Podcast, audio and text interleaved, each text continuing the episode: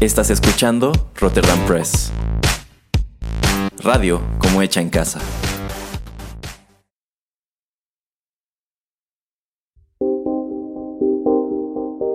Cada que veo la película Nuestra Pandilla, recuerdo una parte de mi temprana infancia. Solíamos juntarnos unos nueve o diez niños que rondábamos la misma edad. Jugábamos fútbol, aunque yo era malísimo.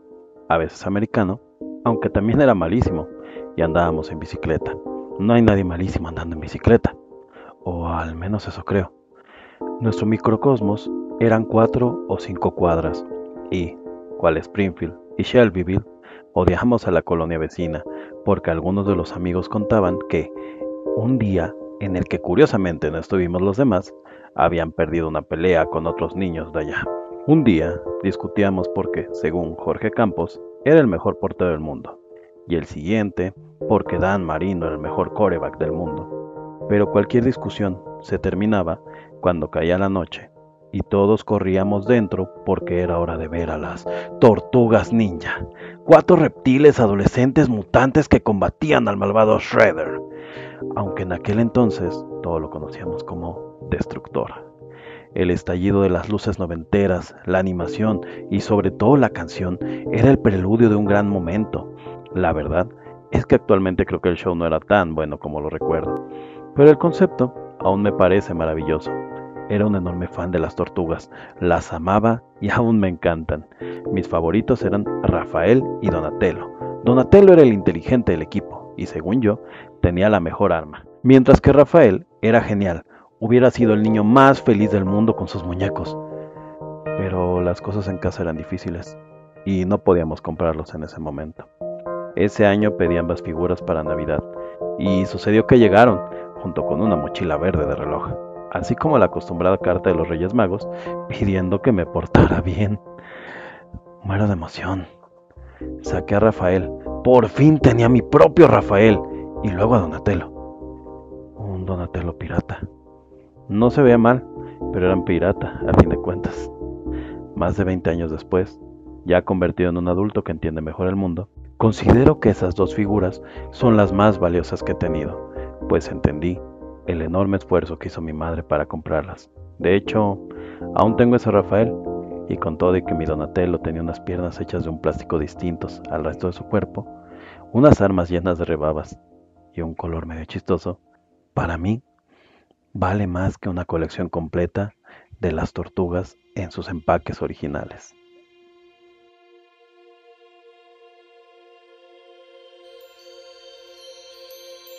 Rotterdam Press presenta Rotterdam Retro 2000. Un ameno recorrido por la nostalgia.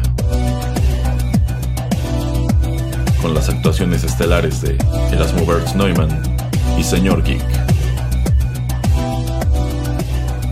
Comenzamos.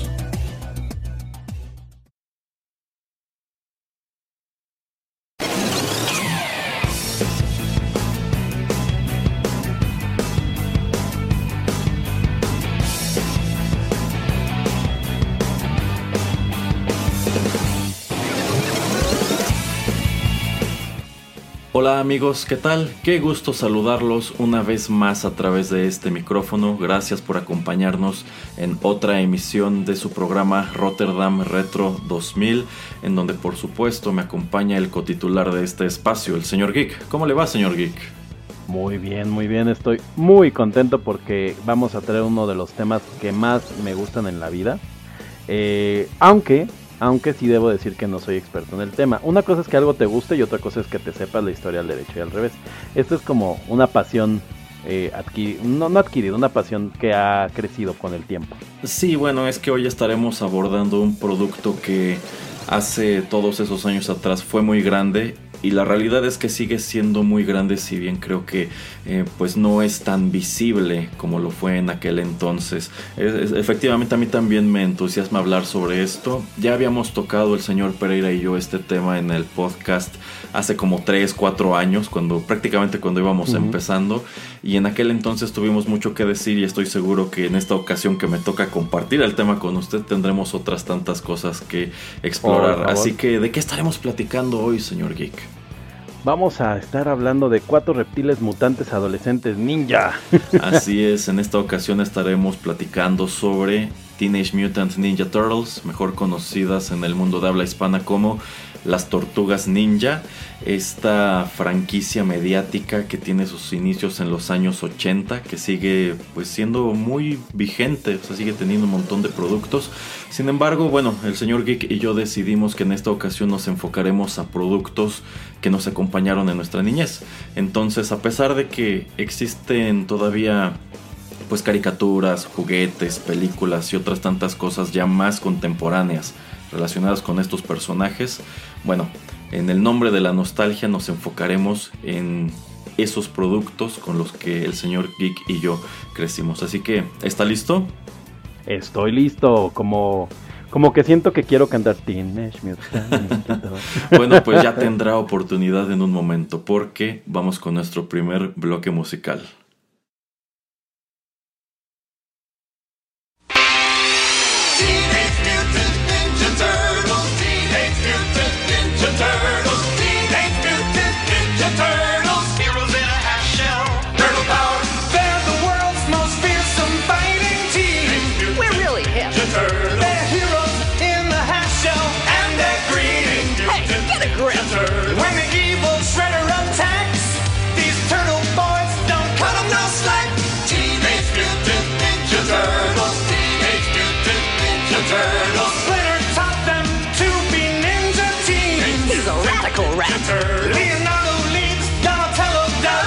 Tchim.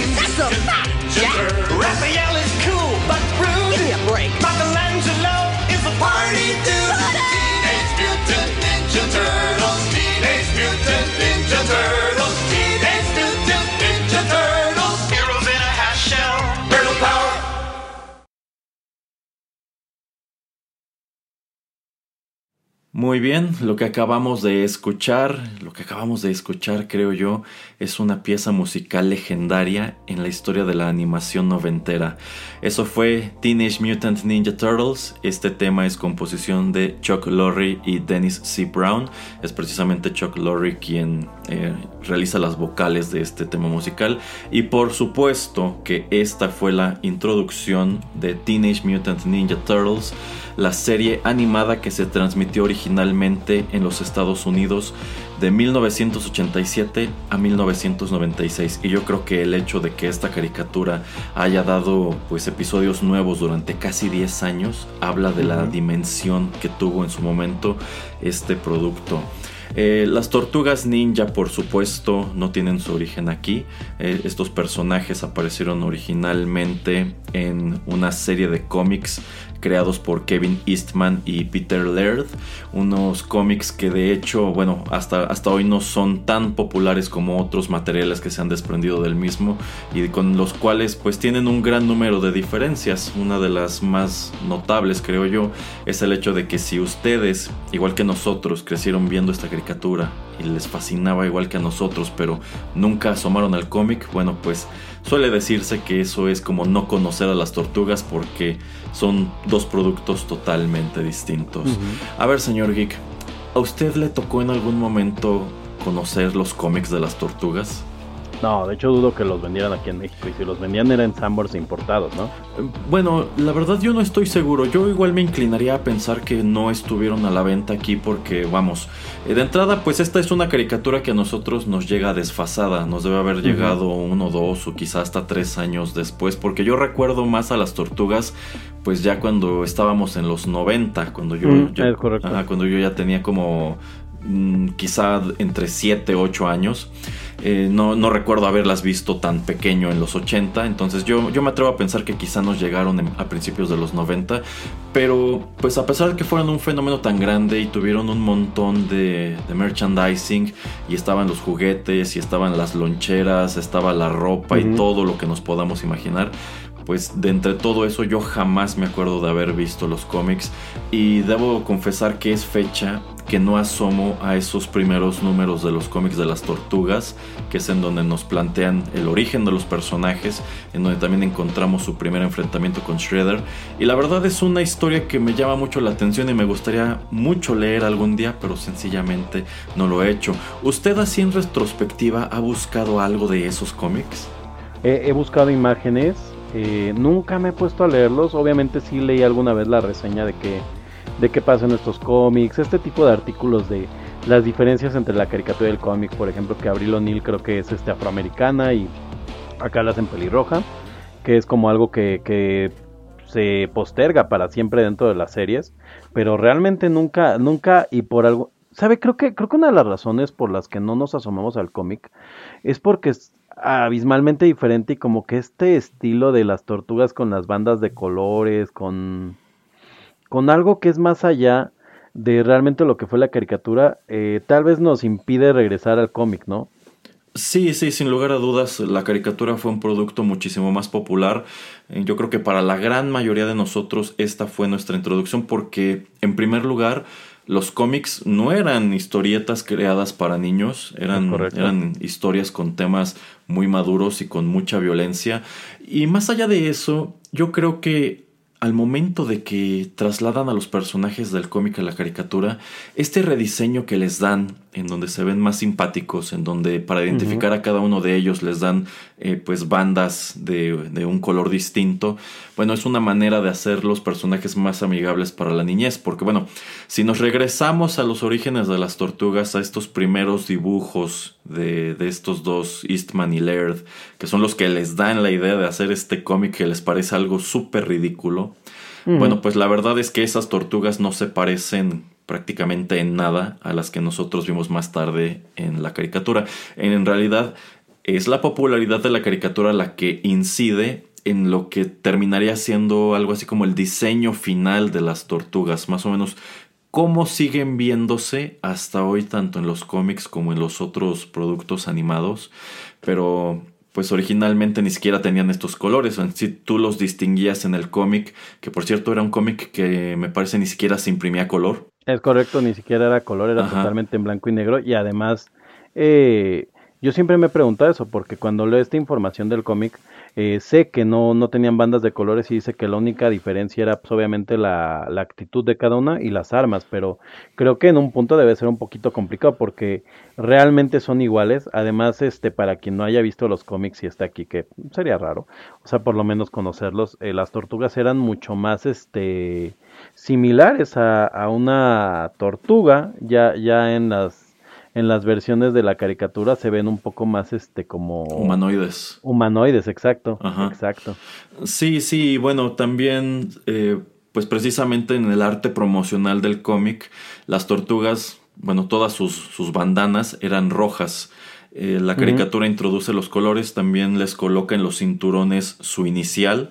Entonces creo que fue muy inteligente la manera en que transformaron a los personajes, cómo los hicieron pasar de este cómic obscuro y violento a una caricatura que se convirtió en todo un fenómeno. ¿Usted qué tan fan era de la caricatura, señor Geek? Yo era muy fan de la caricatura, pero antes de, de, de entrar al programa, o sea, antes de hacer este programa, me puse a analizar y me di cuenta que realmente era fan del fenómeno. O sea, a mí lo que me gustaba era los juguetes, la caricatura, que estaban en todos lados, podías tener colchas, cobijas, eh, no, sé cómo explicarlo, porque a la hora de retomar eh, pues la, caricatura o de recordarla, la realidad es que no recuerdo específicamente algún capítulo, más que contadas cosas, pero más bien como pedazos de los capítulos, pero sí recuerdo mucho el fenómeno, sí recuerdo mucho el, el, ver este los personajes por todos lados, el ver del arcade, el verla, este, el querer el juego de Nintendo, el querer una tortuga ninja con, con gran este pasión, el que mis amigos tenían un montón. O sea, eso, eso es lo que quisiera decir, o sea que realmente la caricatura sí la recuerdo, pero recuerdo más como el fenómeno. Sí, sí, es que esto fue algo muy importante. Yo recuerdo mucho la caricatura, esto era algo que mi hermano y yo no nos perdíamos. Yo recuerdo que la pasaban en el canal 5 de lunes a viernes y esto lo seguíamos con una gran devoción. Recuerdo que pasaba eso de las 7 u 8 de la noche. Era prime. Sí, sí, esto era prime time. Yo creo que estaban conscientes de que, bueno, si ya había sido un gran fenómeno en Estados Unidos, por supuesto que lo sería aquí también. Eh, recuerdo también, bueno, o sea, no, no es como que me acuerde de capítulos completos. Yo recuerdo, por ejemplo, ciertos capítulos donde introducen a personajes que también encontrabas en la línea de juguetes. Yo, por ejemplo, me acuerdo mucho el episodio en donde introducen a Baxter Stockman, en donde introducen a Leatherhead, en donde introducen a Slash, a Metalhead. Me acuerdo mucho también, y bueno, esto yo no lo tenía ya presente, sino que me regresó a la cabeza haciendo investigación para el programa.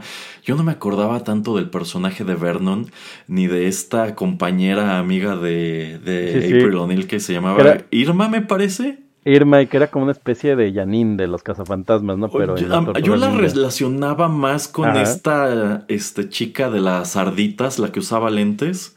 Ande, también se parece mucho. Sí, siento que es un diseño de personaje muy parecido. Bueno, yo creo que en ese entonces era una manera muy estereotípica de representar a una chica pues medio nerd, ¿no? Ajá, ajá. Ajá, y medio awkward, con sus lentes gruesos, su falda larga, su suéter de cuello de tortuga. Este, me acuerdo. Y que además, estoy, estoy seguro, no recuerdo, pero estoy muy seguro que tuvo su capítulo en el que le ponen, le quitan los lentes y se vuelve así como una, una sec bomb. Y eso que estamos hablando de, de, una caricatura. Estoy convencido que debe existir ese capítulo. No lo sé, pero no suena descabellado porque, bueno, muchos de los... tiene uno, ¿eh? Sí, sí, sí, lo sé. Eh, yo, yo, bueno, los episodios de esta caricatura, pues de pronto tenían unas temáticas muy locas, no en, no en balde. Pues me imagino que los escritores, vista que tienen que estar sacando uno tras otro, de pronto se atoraban y decían, bueno, y si hacemos este episodio, pues órale, ¿no? Porque urge. En total esta serie animada acumuló 193 episodios. Este era un tiempo en donde este tipo de animaciones eran exitosas, podían prolongarse tanto, ¿crees? Un fenómeno. Sí, porque además eran, eran estos capítulos, este, ¿cómo se llama? Que puedes ver eh, sin, sin continuidad, ¿no? Entonces eh, las daban creo que en el, en el Saturday Morning Cartoon de Estados Unidos y eso significaba que se pedían sobre, sobre tandas de me parece 50 capítulos y se renovaban otras 50, algo así. Sí, sí, hacían, hacían distintos, distintos pedimentos de tandas de episodios y bueno, esta fue tan exitosa que bueno, duró casi 10 años al aire, sin mencionar que debe haber estado retransmitiéndose otro tanto tiempo yo creo que más o menos hasta los 2000 es que es cuando sale otra caricatura. Eh, esta caricatura en específico también generó a su vez su propia serie de cómics, pero estos ya inspirados de lleno en la caricatura. Pero yo creo que el señor Geek acaba de mencionar una gran bondad que tenía este producto, que no es como si tú recogías esta serie en el capítulo 22, te hubieras perdido de gran cosa porque la continuidad pues no, no, en realidad esto prácticamente era como la aventura de la semana o el villano de la semana. los cambios eran en las introducciones, como bien decía, de, personajes. más adelante o en lo que alcancemos, porque queremos que este sea un Rotterdam Retro audible para, para la gente con, poco tiempo. Me gustaría eh, ahondar un poquito en, el, en la parte de las temporadas, cómo cambiaron las visiones de, de lo que podían y no podían hacer las tortugas ninja.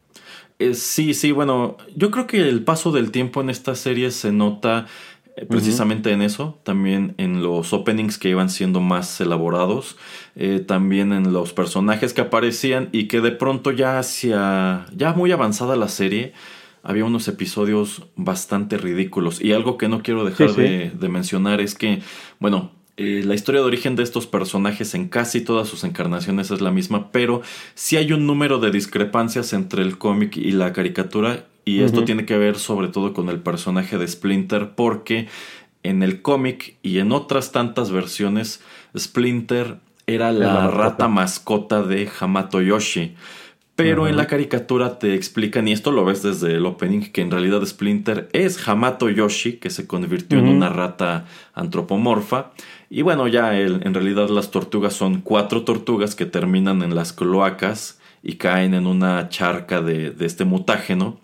y como están en contacto con, con, Splinter o habían estado en contacto con los humanos, bueno, pues se transforman en, en tortugas humanoides y Splinter, ya sea esta versión donde es Hamato Yoshi o donde es la rata de Hamato Yoshi, comienza a entrenarlos en, en artes marciales para que más adelante se conviertan en estos vigilantes o superhéroes que luchan contra el crimen en la ciudad de Nueva York y también contra Shredder y el Foot Clan, si bien en los cómics Shredder es un personaje mucho más pequeño. Muy bien, muy bien. Eso, eso sí no ubicaba la, la diferencia de, de, Ah, pero se refiere en cuanto a en cuanto a la importancia. Sí, efectivamente, en los primeros cinco números tengo entendido que Shredder muere. Entonces se quedan sin villano pronto me parece ya después lo revivirán, ¿no? Este, quería, quería ah, tomar justamente el tema de la transformación de Splinter. Una de las cuestiones con las tortugas era que, que son medianamente incongruentes en algunas cosas, pero siempre, siempre he creído que la versión de las tortugas ninja de, del origen de Splinter es mucho más coherente que, que la versión este, de los cómics y de, y de las peli y de la película, ¿no? Porque efectivamente para mí me hace más sentido un humano que se transforma en rata y enseña a unos mutantes eh, artes marciales que una rata que aprendió a leer y practicaba artes marciales con su maestro, ¿no? Eso siempre me... y, y yo recuerdo mucho cuando veo la película que sale esa historia y me casi, no, ¿cómo? ¿Por qué, no? O sea, como que no me hacía sentido. Eh, porque además eh, una de las cualidades tanto de la película como del cómic es que pues finalmente es una historia de venganza, ¿no? Porque es la, la rata mascota de Hamato Yoshi que busca, que busca venganza. Señor Erasmo, el, el intro. A mí me parece muy importante hablar del intro de las tortugas ninja porque eh, creo que algo que hacían muy bien las caricaturas de los 80s, 90s era que a veces el contenido de la caricatura era pues, medianamente pobre si no decirlo que incluso la animación era baja y mala, eh, pero los intros eran impresionantes y las Tortugas Ninja tenía dos, dos cosas muy importantes. La primera era que la animación era muy buena, era muy, era muy interesante, era muy divertida y muy dinámica y además te era como, la verdad es que era más agresiva, o sea, estas tortugas del intro se ven más enojadas, más fuertes, eh, pueden romper cosas con las armas este, y sí te invitaba a verlo, ¿no? Y segundo, el tema musical. El tema musical era, era invitante. Claro que el mejor tema musical de los ochentas es el de los este, halcones galácticos, ¿verdad? Y luego Thundercat. pues yo siento que este no les, no, les pide nada y en definitiva llegó a ser mucho más popular porque esta caricatura fue considerablemente más longeva que los halcones y que los Thundercats, pero eh, coincido totalmente con lo que dice. Eh, mirando en retrospectiva, yo creo que uno de los más grandes activos que tuvo esta caricatura era el opening. Yo me acuerdo muchísimo cómo pues salían volando de esta alcantarilla. Sí, sí, las luces. Ajá, y te hacían este paneo en donde estaban volando por los aires. Recuerdo mucho esta otra toma en donde está eh, Miguel Ángel y está como rechazando con sus chacos cosas que la avientan, ¿no? Como shurikens, cadenas, cosas así. Y dice, se ve muy badass todo esto, pero en realidad en la caricatura no peleaban así. Exacto, exacto. No, ¿sabes qué escena me parece así impresionante del intro? La transformación de Splinter, porque es como de hombre lobo americano. Ah, claro, claro. Y sí, sí, es, es, o sea, llega a rayar en el terror la transformación de Splinter, cómo se ve. E, y sabe que también es muy divertido eh, ver a Miguel Ángel bailar, que, que baila y hace como una ah, especie de como breakdance, ajá, y tiene como un piso de disco y toda la cosa. Ahí, quiero, quiero acotar algo rápido en la caricatura y es el tema de las personalidades de las, de las tortugas. Ah, sí, en el intro, En el intro queda bien claro quién es cada tortuga. Queda claro que Miguel Ángel, de hecho, bueno, la letra lo, dice, lo, dice Leonardo, dirige al, es el líder. Ajá, este Donatello hace los inventos o las máquinas. Eh, Rafael es como el duro, y Miguel Ángel es el, es el relajiento, es el, de la fiesta. Es el party time. Es el party dude. Ajá. Ajá, exacto. Pero, pero algo que a mí siempre me pasó en el doblaje es que Miguel Ángel y Rafael, y además en la caricatura, se me confundían mucho. Miguel Ángel se vuelve, a mi gusto, este personaje badass no, perdón, al revés, no este Rafael es este personaje badass. ¿Cómo me puedo ver? Mi personaje favorito es Rafael. Tengo uno aquí. Este, y a veces se confundían porque tanto Miguel Ángel como Rafael echaban muchos chistes en la caricatura. Sí, sí, sí, de hecho, bueno, eso es algo que yo también también quería este señalar que la personalidad de, de Rafael cambia por completo. Los, los otros tres en realidad, bueno, pues son, muy ajá. sí como que funcionan más como equipo pero eh, en sí nos sembró la noción de un Rafael pues que no es tan rebelde como en los cómics y otros materiales como podría ser eh, la película. Incluso hay otros storylines en donde él deja como tal a las tortugas porque tiene considerables diferencias con, con Leonardo. Eh, pero bueno, o sea, yo creo que en realidad si lo hubieran presentado igual que en los cómics, pues sin lugar a dudas habría apelado de una manera negativa a los niños, que es el mercado al cual iba dirigido 100% este producto, ¿no? Eh, señor Geek, ya para ir terminando con este bloque, así mirando en retrospectiva, eh, ¿usted cree que si esta caricatura apareciera en, no en la televisión, ya en el streaming, así como nosotros la vimos en los 80 y en los 90, ¿tendría el mismo impacto en la niñez o no? Yo creo que en el streaming podría funcionar solo porque el opening es tan bueno que invita a verla. Pero no diría que el contenido de la caricatura ya es ah, considerablemente inferior y más risible comparado con el opening. Yo, yo creo que en un streaming, si la meten en la programación de niños muy pequeños, podría tener un, un, este, un boom fuerte la caricatura de los ochentas porque la caricatura algo que tenía era que era muy divertida para niños. O sea, de verdad era muy divertida, siempre pasaba algo. Nada más, bueno, ahorita, ahorita cierro esto. ¿Usted qué opina de eso? Mirando en retrospectiva, creo que la caricatura en realidad no era tan buena como la recordaba. yo, yo, me acordaba de una caricatura llena de acción, me acordaba de los personajes un poco mejor dibujados, pero yo supongo que se debe a que me acuerdo más del opening, porque efectivamente las tortugas se ven súper rudas en esa introducción. En la caricatura ya no tanto. Son más a veces, a los juguetes. A veces el color es deficiente, a veces la animación es deficiente, a veces las historias pues son hasta de pena ajena o son medio ridículas y ocurren un montón de cosas que no tienen sentido. Entonces yo creo que nosotros la vemos con muchísimo cariño porque es la que nos introdujo a los personajes, pero si la comparamos con otras animaciones más recientes, y yo diría sobre todo con la del 2000, creo que ese es un producto mucho más interesante que este. Y bueno, yo casi me atrevería a decir que esta serie es a las tortugas, lo que en su momento fue el show de Adam West a Batman. Es correcto, definitivamente es que solo, solo les faltaría bailar boogie, pero realmente eh, sí bailaban algunas otras cosas como el, el ninja rap que no hubiera nacido sin la, sin la serie. Sí, quisiera, quisiera cerrar el, bloque de la animación porque sé que vamos con bloques muy cortos, bueno, muy cortos para nosotros, con, con, dos temas de la animación. Usted eh, tal vez sepa que durante las primeras dos temporadas, número uno, pues creo que tuvieron un poco más de, de presupuesto para animar. Número dos, eh, las tortugas tenían la posibilidad de usar sus armas. Eh, y después de esto se dan cuenta que el público objetivo son niños más pequeños y las tortugas ya no pueden usar las armas, entonces solo avientan cosas con las armas y eso es extraño. Evidentemente la regla siempre fue que el único que no puede usar su arma era Rafael, porque las katanas cortan miembros y eso es la mal. Leonardo, este, Leonardo es el que trae las Perdón, Leonardo. Eh, estoy tan contento con el tema que las estoy confundiendo. sí, bueno, ahí también tiene que ver con un tema de censura de que pues son personajes infantiles que usan armas con las que se puede matar a una persona y también el hecho de que en algunos países como Inglaterra algunas de estas armas son ilegales como los chacos, entonces, bueno. Y también ser ninja. Sí, sí, sí, entonces Claro que en su momento tuvieron su buen número de controversias. Es correcto, en Inglaterra les pusieron, ¿no? La Superhero... Teenage Mutant Hero Turtles, ese era el nombre en Europa en general, porque no podían llamarse, no podían usar la palabra ninja. Es correcto. Y solo para cerrar el tema de la, de la animación. ¿Usted recuerda la última temporada cuando las tortugas tienen la siguiente mutación? No, no, no me acuerdo. Es terrible, es terrible. Hay una última temporada en donde las tortugas tienen una nueva mutación monstruosa y aparece un nuevo cast de personajes que es un mutante amarillo extraño que no recuerdo cómo se llama y un nuevo villano que se llama Zorg. Solamente para decirlo porque esa es la última temporada y casi nadie la recuerda. No, no, es que vamos, después de 10 años ya estábamos muy quemados con las tortugas y ya nos interesaban otras cosas. Bueno, de hecho el final real de las tortugas ninja creo que viene con los Power Rangers, ¿eh?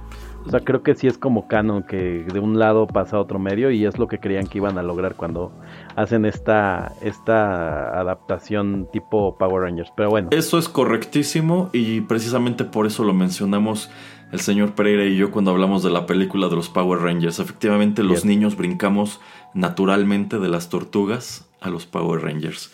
Pero bueno, vamos con más música, señor Geek, y continuamos la charla.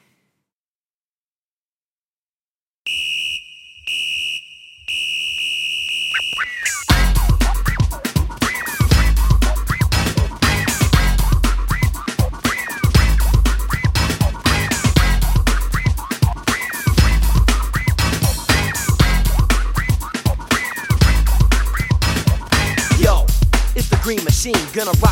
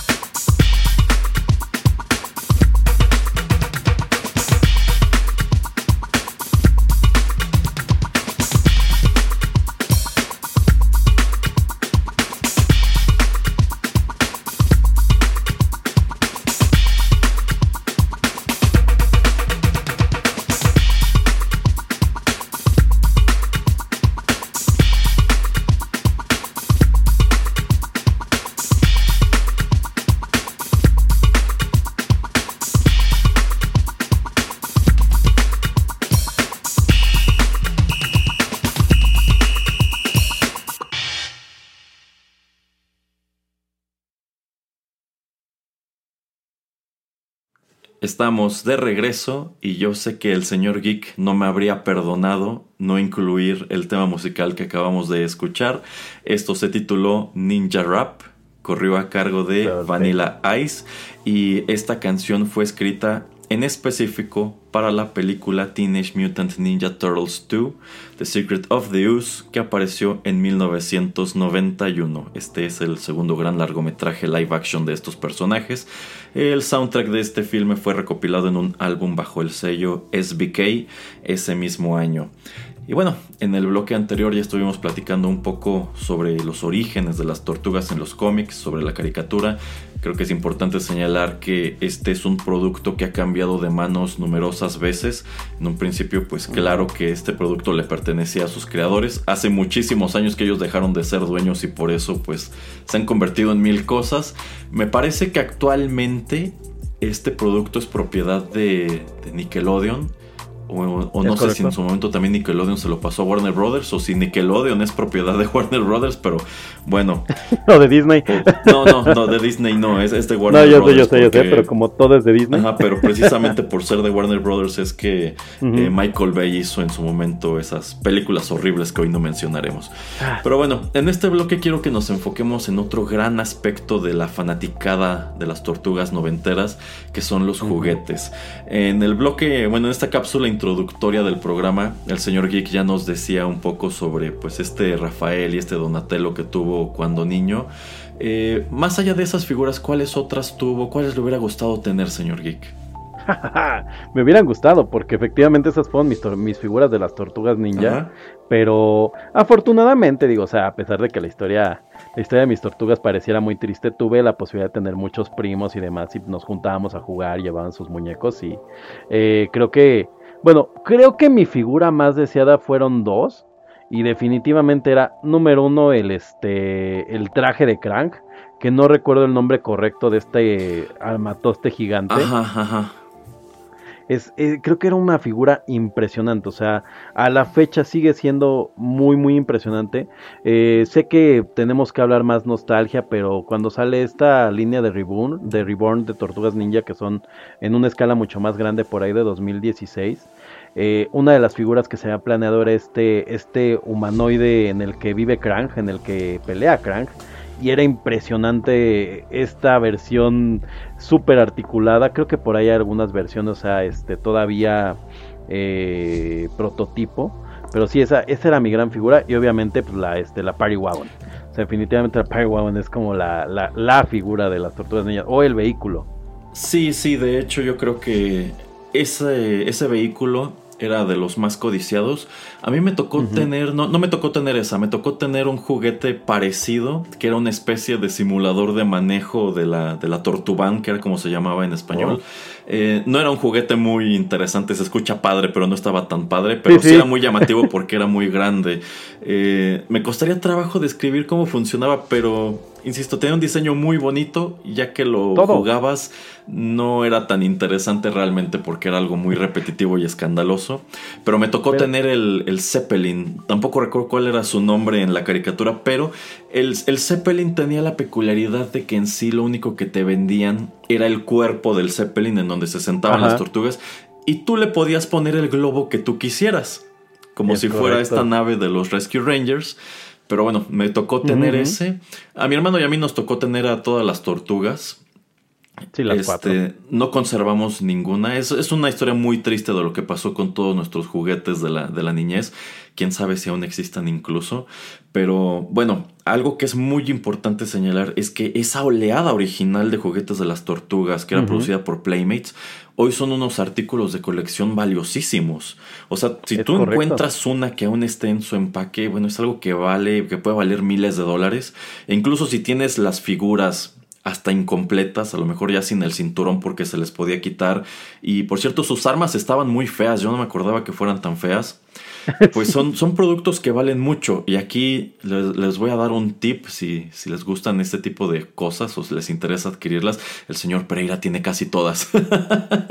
que, ¿Dónde vive el señor Pereira? es información clasificada pero eh, llevo mucho tiempo planeando un golpe sobre esa colección, porque también tiene, tuvo a Shredder, que por cierto, estaba horrible. Ah, yo tenía Shredder, sí, el que está para, yo tengo que está como jorobado. No lo recordaba.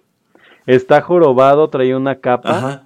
Y tiene como un dedito señalando hacia enfrente. Yo todavía lo tengo, muy cierto. No recordaba que tengo a Shredder. También el Foot Soldier estaba muy feo. Pero como que ese tenía sentido, ¿no? Porque los Foot Soldier eran como una cosa, o sea, pero el, Shredder, el es feo y de hecho casi todos son iguales. Hay como dos o tres que están parados medianamente derechos. Señor Erasmo, rápido. Eh, la, la, tortuga ninja, o bueno, la figura más cara de las tortugas ninja es un gato que se llama Scratch y vale dos mil dólares. ¿En serio? Así. Dos mil. No, lo, ni siquiera lo ubico. Y, y, lo vale este ni siquiera empaquetado. Hay un perro también que es un perro dálmata que vale también una cantidad infame de dinero. Pero si tienes las, los accesorios porque eran muy pequeños. Y efectivamente es que los juguetes, las armas eran muy feas. Y además creo que eran de un plástico muy gacho. Este, ¿sabe cuál otro otro juguete creo de las tortugas ninja era muy impresionante el tecnódromo? El tecnódromo era una cosa, yo recuerdo que uno de mis primos lo tenía era así como de wow, es enorme. Sí, sí, era igual un juguete muy impactante. Aquí debo hacer una confesión, este, pues no sé qué tan impopular, pero es que mi hermano y yo nunca tuvimos juguetes de villanos porque mi mamá no nos compraba juguetes que fueran de, los villanos. O sea, como que no tenía inconveniente en comprarnos a los héroes, pero como, los, como que los villanos decía no, no, no. Y por eso nunca tuvimos ni a Shredder, a ninguno de estos villanos, nunca tuvimos a Munra. Y yo siempre me quedé con ganas de tener a Monstrón porque la figura estaba padrísima, o al menos a mí me lo parecía. Pero mi mamá nunca nos quiso comprar a Monstrón por eso. Pero, ¿sabe de todas estas figuras de la primera oleada? Con cual yo me quedé muchísimas ganas. Eh, no sé si usted ubica un personaje que se llama Usagi Yojimbo. Sí, claro, claro, el conejo Usagi Yojimbo. Exacto, bueno, pues este conejo que viene de otra serie de, cómics, em, en algún momento hizo un crossover con las tortugas, apareció como tal en la caricatura y tuvo su figura de acción dentro de, de esa serie de, la, de las tortugas. Y yo recuerdo que un niño en la escuela en aquel entonces alguna vez lo llevó no me acuerdo muy bien cómo era, eh, pero para mí se veía padrísimo y me llamaba mucho la atención el, personaje. Digo, yo no sabía en aquel entonces de dónde venía, yo no sabía que era de otro cómic, yo pensé que era un personaje extra cualquiera de las tortugas. Pero siempre me quedé con ganas de tener a, Usagi Yojimbo. Y, y de hecho Usagi Yojimbo tiene su juego de amiga. y hace, y hace poco hicieron un remake para celular, entonces es malísimo porque mm, pasó con todas las dinámicas de Amiga, pero es como de, la, de las cosas raras que hay ahí como en el este en el universo de Teenage Mutant Ninja Turtles eh, que, que, efectivamente es un personaje de otro cómic que tiene además su propio juego que fue, fue medianamente popular en Estados Unidos y creo que en España. Aquí no aquí como que todo el tema de juegos de Amiga y de, de estas computadoras este mm, de que corrían prácticamente MS2 no, no es como tan recordado.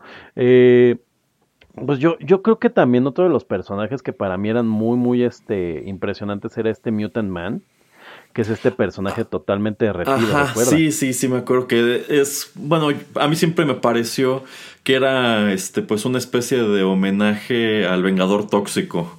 Ajá, sí, totalmente, totalmente se ve igual. Oiga, eh, una, una pregunta importante dentro de las tortugas ninja, ¿mutágeno o us? ¿Cómo le dice usted? bueno, es que yo me quedé con que era mutágeno porque así le decían en la caricatura, pero tengo entendido que en otras propiedades como las películas sencillamente es us. Pero como que no tiene, no tiene así como ese, ese feeling, ¿no? No, no, yo creo que la palabra mutágeno lo hace, lo convierte en algo un poco más único y más específico a este universo, porque más adelante a mí esta palabra de us me remite a la película de los Power Rangers. Es cierto, es cierto. Sí, o también a la, a la este al, al limo de, de, los cazafantasmas, ah, claro, que también en la segunda película en inglés. Ajá. ajá. Entonces como que como que el mutágeno tenía su onda y era algo importante de los juguetes porque una de las grandes cosas que hicieron dentro de los juguetes es pues meterle esto que le llaman comúnmente moco de gorila o lo que ahora es el slime, ¿no? Eh, entonces hay muchos o había varios juguetes de las tortugas ninja que tenían el slime. Eh, eh, hay un personaje que creo que no recuerdo cómo se llama que no tiene que no tiene como más que brazos y piernas y creo que ese le podías echar también así mutágeno y tenían líneas, ¿no? Ah, sí, sí, sí, sí, ya me acordé, ya me acordé. Como transparente. Eh, algo que me gustaría hablar de los juguetes también es que no sé si usted recuerda, pero los juguetes tienen una vida también casi tan larga como la serie. Entonces, como bien dice usted, esta primera corrida presenta como muchos personajes de la serie, muchos personajes que alcanzan a estrenar, pero hay un punto en donde se vuelven locos. Ajá. Entonces, hay tortugas mariachi, hay tortugas ah, jugadoras de fútbol americano. Sí, sí, sí, sí. Eh, ¿Cuál recuerda de esas? bueno, yo me acuerdo que había un Donatello que venía con la gabardina, porque bueno, siempre me pareció muy ridículo como para andar en las calles de Nueva York se ponían un, una fedora, una gabardina y una máscara, pues como de hule. Gigante. Ajá, gigante. Y pues, al parecer nadie se daba cuenta que, en realidad eran unos mutantes. Hay un Donatello que trae esa gabardina que es una especie de Donatello detective. Eh, yo me acuerdo, mi hermano y yo tuvimos unas, unas tortugas que eran como con temática entre espacial y mecha. En sí, No, sí. eh, bueno, venían, eran figuras más grandes y la tortuga venía metida en una especie de, de armadura con motivos como de samurái. La tortuga no podía sacarse de allí, en sí, pues todo venía en una sola pieza, pero pues era un, un juguete muy imponente porque era más grande que los otros. Eh, Ahora que menciono, bueno, retomando lo que usted comentó en la cápsula introductoria, bueno, claro que las tortugas ninja tuvieron una gran cantidad de piratería y sobre todo en un país Oh. como México que en esos años hacía su propia piratería. Pero ya que usted mencionó esta figura pues muy impresionante de Krang, eh, le voy a dar aquí un tip. Existe una figura eh, bootleg de Krang que se llama Cerebral, que al parecer es es una copia o quizás sea una, una beta de esa, de esa figura que usted comenta que tiene una mucho mejor calidad que la oficial. Busque alguna vez esa imagen o algún video donde hagan una review de este Cerebral y pues es claramente un Krang. Pero está padrísima la figura. O sea, usted dice, ¿cómo diablos es que esto en su momento no se convirtió en, en una figura oficial? Bueno, yo creo que quizá porque habría sido muy cara.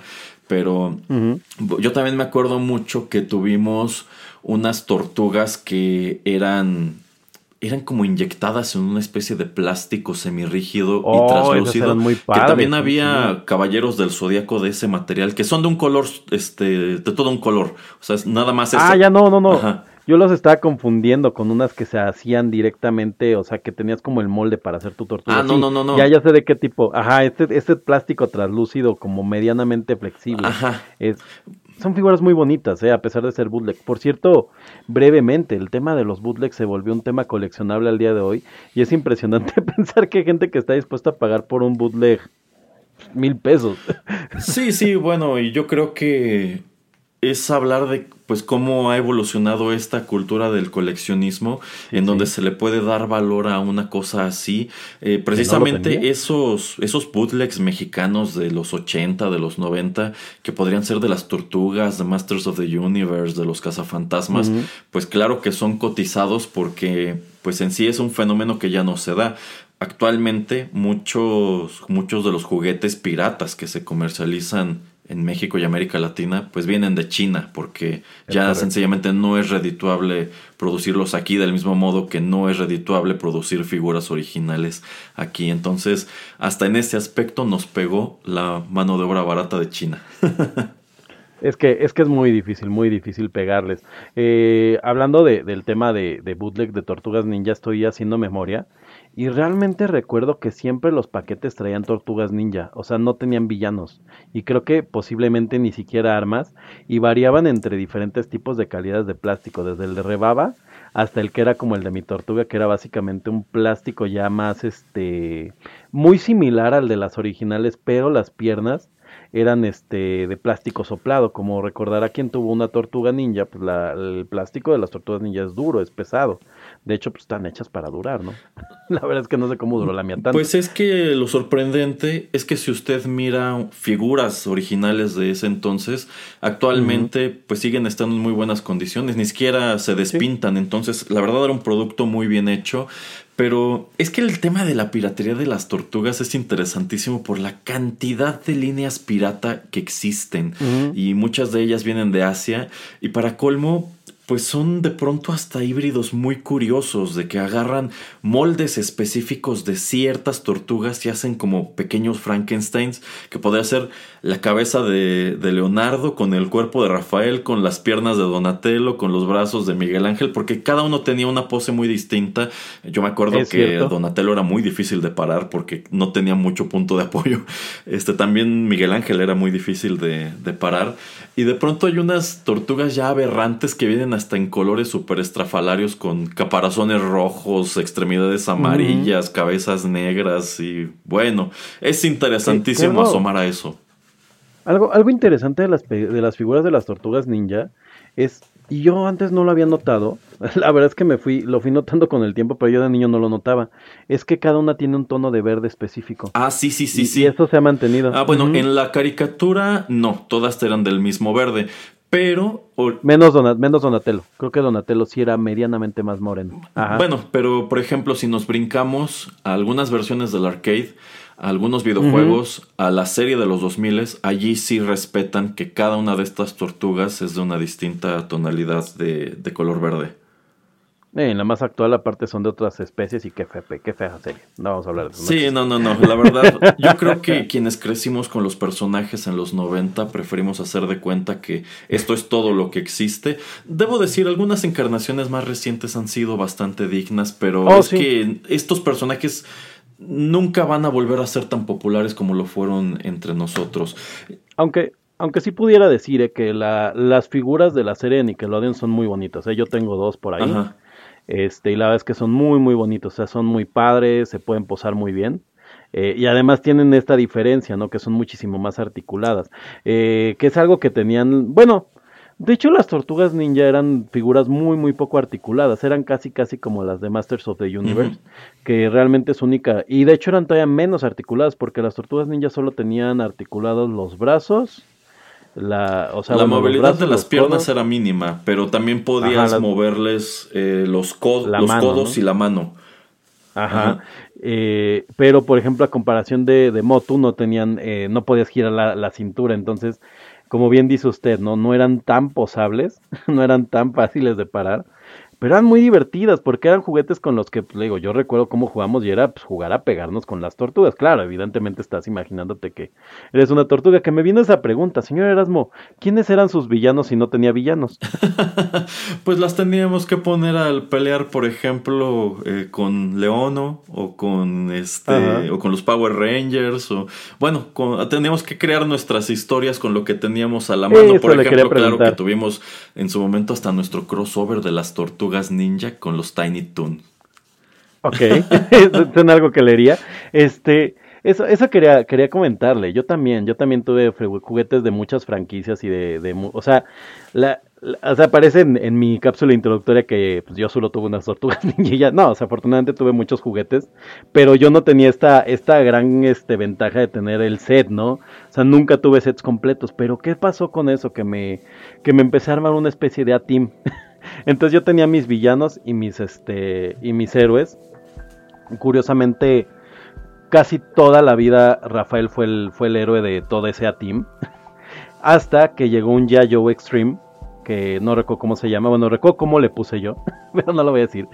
este, y ese se volvió el siguiente líder. Pero, o sea, yo, yo recuerdo mi historia de mis personajes. O sea, Rafael muere para que este tipo se convierta. Y además mi historia era muy similar al. Exacto, era muy similar a la historia de G.I. Joe. Recuerda la película, ¿no? Que se muere Cobra. Y decía, ah, pues mi Rafael se murió y, mutó. Y, no... y entonces llega este y le da el cetro como de, de, este, de liderato y nadie lo quiere aceptar. No, no, no. Era, era un drama, era un drama. Oiga, señor Geek, ya para terminar con este bloque, más allá de los juguetes, ¿Algún otro producto de merch que haya tenido de las tortugas y que se acuerde muchísimo? Es penosísimo que lo vamos a tener que tocar tan rápido. Definitivamente el juego de Nintendo. Tuve los tres. Ya, ya, ya. bueno, yo más allá de los juguetes y de los videojuegos, un artículo de las tortugas que recuerdo con mucho cariño fue un suéter que me compró mi mamá. Oh, era un suéter, me acuerdo que era hasta como de lana porque picaba, pero yo me lo ponía porque en sí este suéter eh, trataba de ser como, como una especie de caparazón, o sea, el frente pues tenía esta como forma amarilla que tenían las tortugas en la caricatura, atrás tenían el, caparazón y tenía en la cintura pues como si fuera el cinturón de, una, de, una de estas tortugas. Y bueno, el resto era pues era verde, ¿no? Era como un suéter disfraz de las tortugas ninja y ese suéter pues a mí me encantaba porque digamos que era el, era el coleccionable más grande que tenía de los personajes. Y recuerdo que en el frente izquierdo hasta traía bordado precisamente un, un Rafael, un Rafael de cuerpo completo así posando con su size. Entonces, era, era, era un producto oficial. No, no, no, no, no, no, era, un producto esa es la duda que tenía, claro. Claro, yo, yo recuerdo mucho en esa época que había muchos suéteres justamente de figura. Eh, y había de todo, ¿no? Entonces era, era mi gran duda. Señor Erasmo, yo recordé ahorita eh, también mi, mi, coleccionable, pues no favorito, pero uno de los que conservé con mucho cariño y creo que por ahí anda todavía rodando. Y era un libro de las tortugas ninja en donde salía Raya Plisada. y Raya Prisada no alcanza a salir nunca en, el, nunca en la serie. Él era un personaje exclusivo de los cómics, pero de unos cómics que no son los cómics de, de Eastman y. Eh, son unos cómics como tipo estas este, historias que hacían aquí en México de Vid, pero que se hacían en Estados Unidos prácticamente de, de, periodiquito.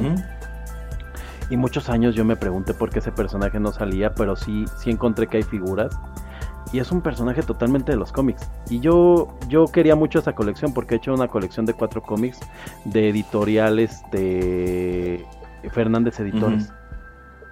Eh, bueno, no eran cómics, eran libros, o sea, eran tal cual libros, libros a color, libros muy pequeños, como de 20 hojas. Eh, pero, pero a mí me, me gustaba mucho eso, o sea, era así como una de mis lecturas favoritas de la noche. Ya, ya, ya. Bueno, sí, es que claro que había un mundo de todo este tipo de cosas. Y sin duda el señor Geek conoce unas que yo no y viceversa. Pero bueno, para seguir platicando precisamente sobre ello, vamos con otra canción y en el siguiente bloque tenemos más información sobre algo muy, muy interesante. Ya regresamos.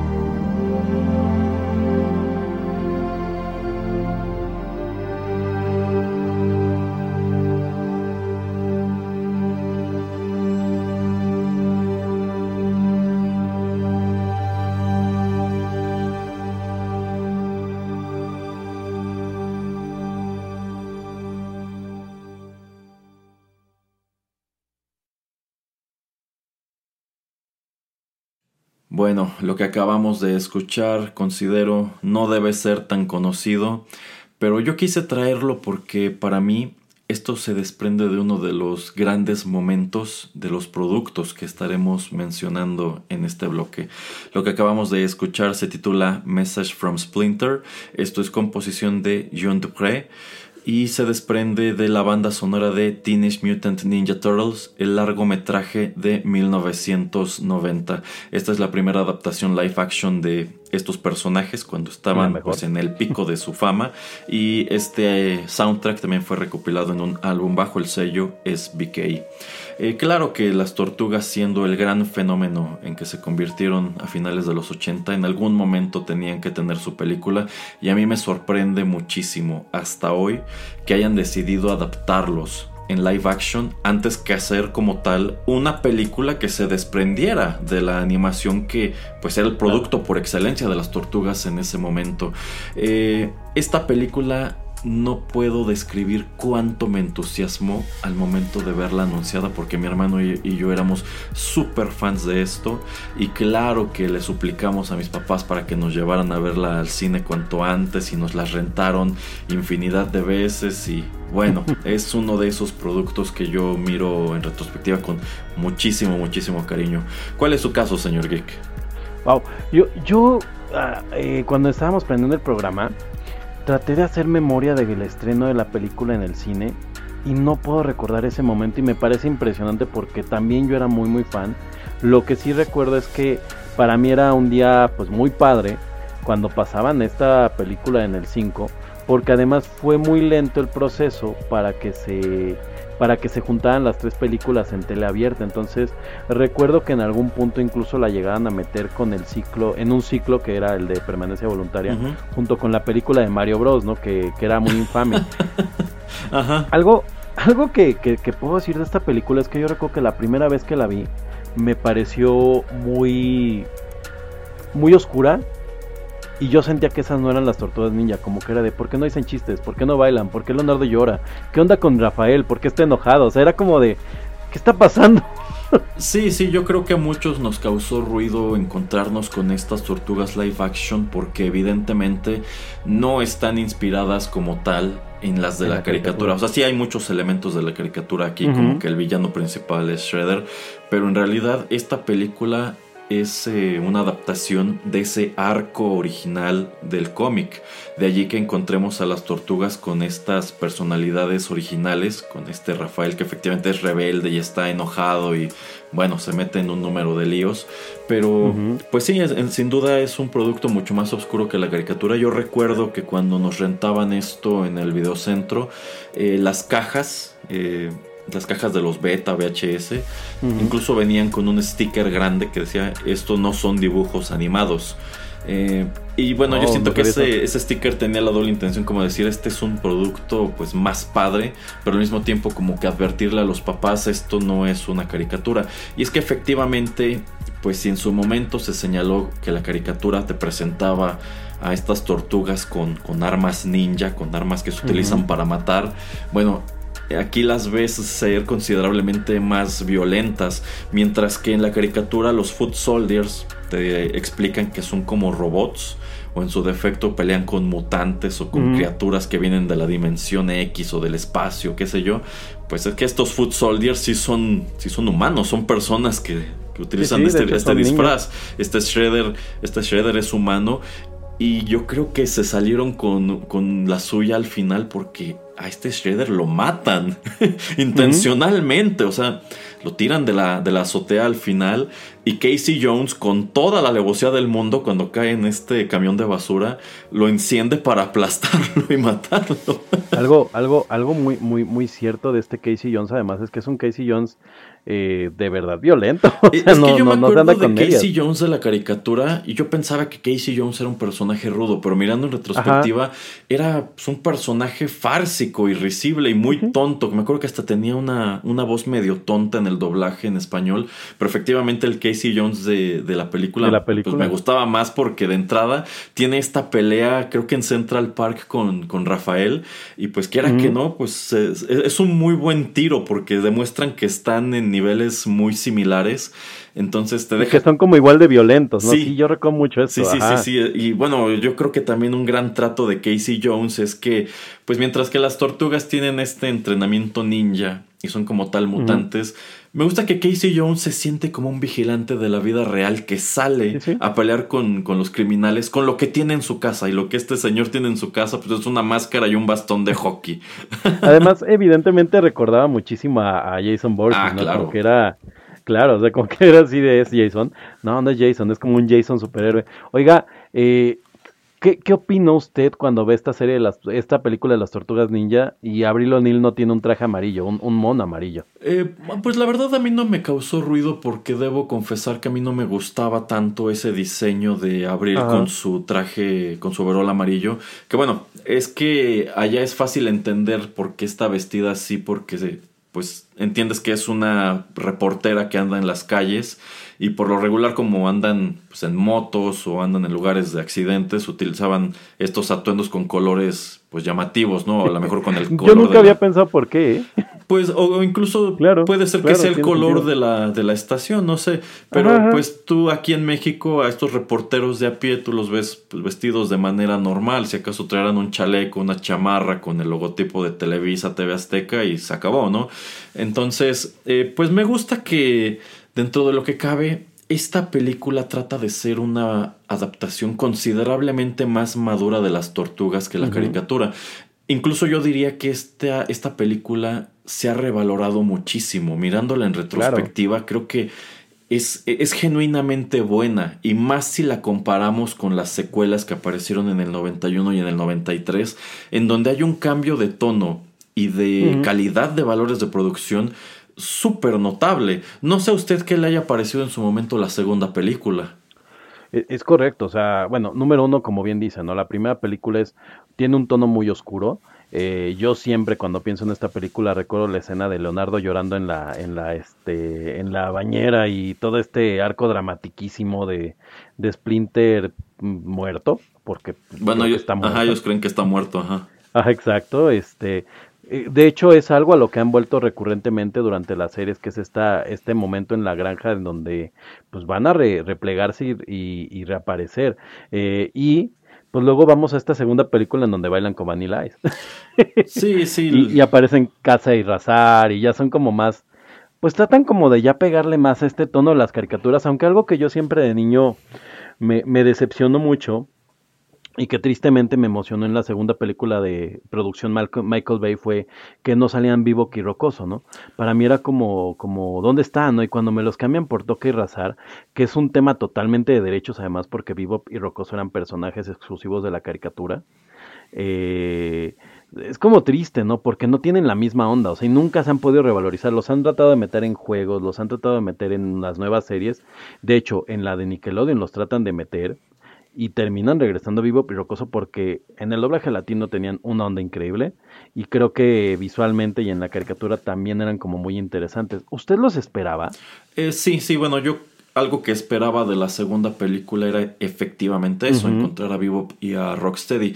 Y nos dan a estas dos botargas que mirando en retrospectiva se veían horribles, sobre todo... Y Super Shredder. Ah, sí, también. Bueno, es que mis recuerdos de esta película son unos, pero la realidad es otra. O sea, yo recuerdo este Super Shredder como algo impresionante.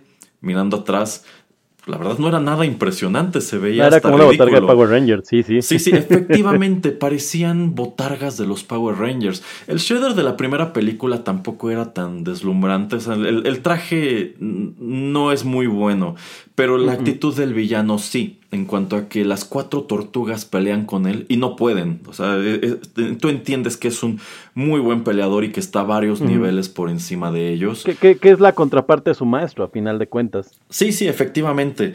Y bueno, creo que es un gran momento ese showdown final en la azotea con, con Shredder y pues de ahí que todo lo que tú encuentras en esta segunda película pues es un tremendo downgrade, empezando por el hecho de que las tortugas ni siquiera usan armas, porque así como se las tuvieron que quitar en la caricatura, aquí ya de plano era imposible que utilizaran las armas, y por eso tú ves pelear a Miguel Ángel con unos como chorizos y a los demás, pues utilizando sartenes y cosas así para pelear con los Foot Soldiers. Entonces, eh, cuando era niño sí me emocionó, o sea, debo decir, la segunda película sí me gustó de niño, mirando en retrospectiva, la primera me sigue gustando mucho y la segunda me parece malísima.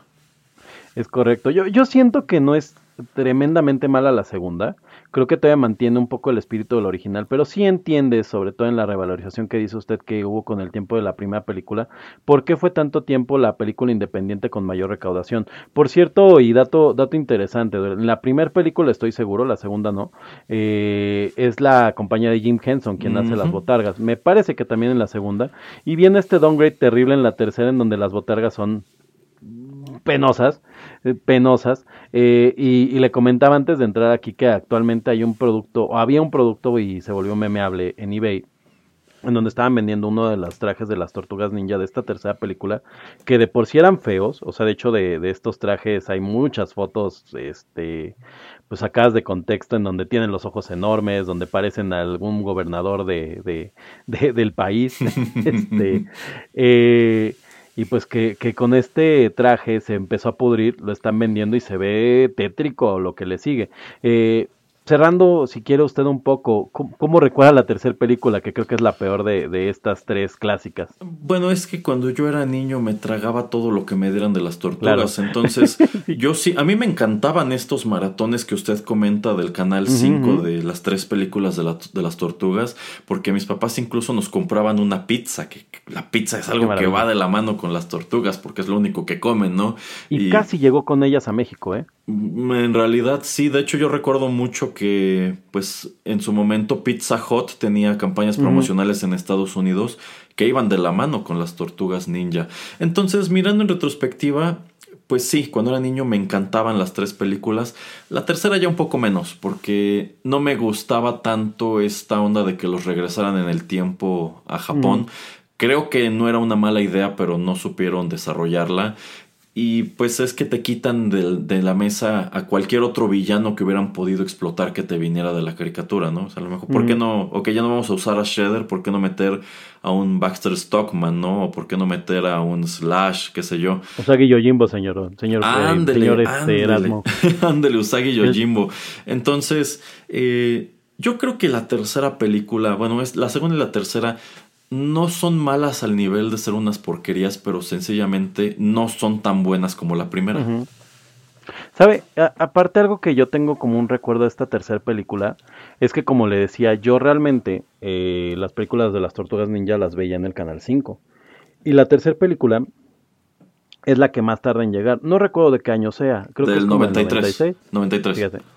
93 y es la que más tarda en llegar porque las películas en Canal 5 llegaban con un desfase más o menos de 4 a 3 años y hasta 5. Entonces la tercera es la última que, que logra llegar a, la, a la, tercia de, de, la trilogía de Canal 5 y casi el ciclo muere o deja de ser como se hacía cuando empieza a llegar esta película. Entonces fue muy poco la, la, rotación que tuvo en televisión abierta. Entonces creo, creo que la, la triada clásica de películas de las Tortugas Ninja era Super Mario Bros., las Tortugas Ninja 1, las Tortugas Ninja 2 y cualquier otra cosa que se les ocurriera. Creo, creo que pasaron una película de un dinosaurio asesino al final. Ah, caray. No, eso sí, sí no sí. lo recuerdo.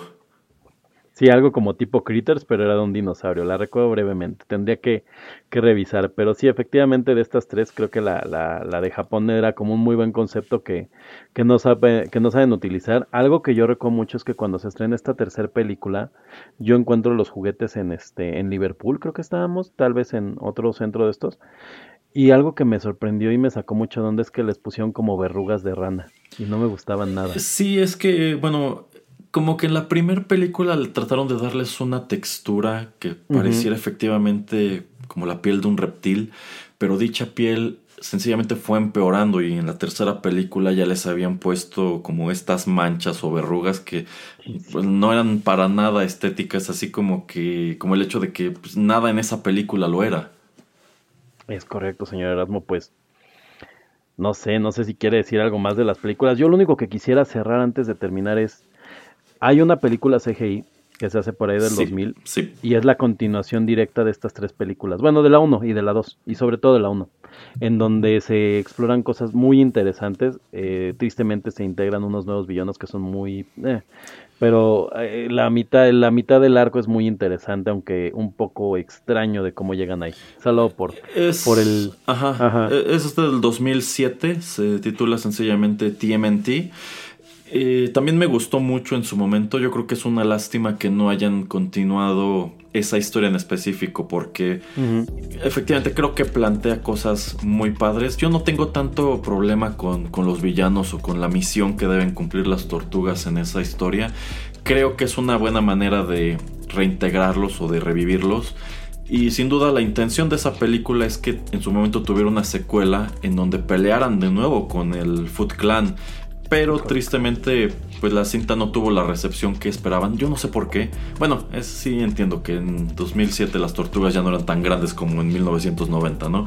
Pero bueno, yo, yo, No, igual... Y siendo honesto, nada más Ajá. para, para hacer ese tema, siendo Ajá. honesto, de verdad es una, es una secuela, entonces, pues vaya, si quieres introducir un nuevo público las tortugas ninja y las introduces rotas y no sabes por qué, es como, como que esperaban demasiado de la audiencia y, y pues no, no, lo, no iban a lograr capturar a ningún público objetivo porque además lo hicieron en animación, ¿no? Creo que hubiera sido una gran película live action. Es que estas tortugas live action creo que funcionaban muy bien en aquel entonces, no estoy seguro en 2007. Eh, es, de- es importante señalar que Sí. en algunos videojuegos donde han hecho cameos las tortugas, son esas tortugas live action de 1990 y creo que nadie tiene inconveniente tomando en cuenta lo feas que quedaron las de, las de Michael Bay. Y olvidé puntualizar al principio de este bloque que el tema musical que escuchamos durante el corte eh, se titula Message from Splinter porque se desprende precisamente de esa gran escena en la primera película cuando las tortugas están meditando en torno a la fogata y tienen esta visión de Splinter dirigiéndose a ellos y es cuando se dan cuenta de que Splinter sigue vivo Claro, gran y momento. es lo que los Señor motiva a regresar a la ciudad y enfrentar a Shredder. Sure. Gran, gran momento. Señor Erasmo, para cerrar el tema de las películas, ¿usted considera que las, este, y digo, no vamos a andar en el tema como habíamos acordado, pero ¿usted considera que las tortugas ninja de Michael Bay hubieran sido un poco más exitosas si hubieran tenido la cara de las tortugas de Jim Henson? No, no, no, porque yo considero que sencillamente Michael Bay les dio muy malas historias, toma muy malas decisiones, no supo qué hacer con Shredder, no supo qué hacer, no supo qué hacer con los personajes. En sí creo que si la intención era revivir a, a estos, a, a estas tortugas, tanto con nosotros como con un público más joven, fracasó rotundamente en su intento. Eh, Creo, creo que lo único que demostró Michael Bay en esa película es que tenía un crush muy cañón con Avril O'Neil. Bueno, Michael Bay tiene su historia turbulenta con Sí, Megan sí. Fox, pero ese no es tema que competa a esta, a esta emisión. A esta emisión. Si no hay otra cosa que agregar, vamos a otra pausa musical y regresamos con más información.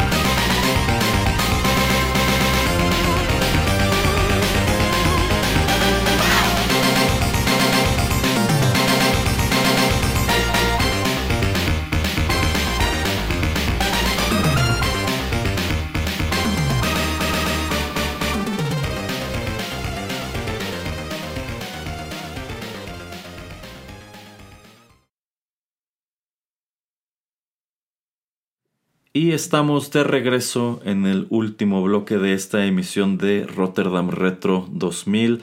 Lo que acabamos de escuchar, híjole, yo creo que lo que acabamos de escuchar es muy importante, no solo para la historia de los videojuegos, sino yo diría específicamente para la historia del arcade.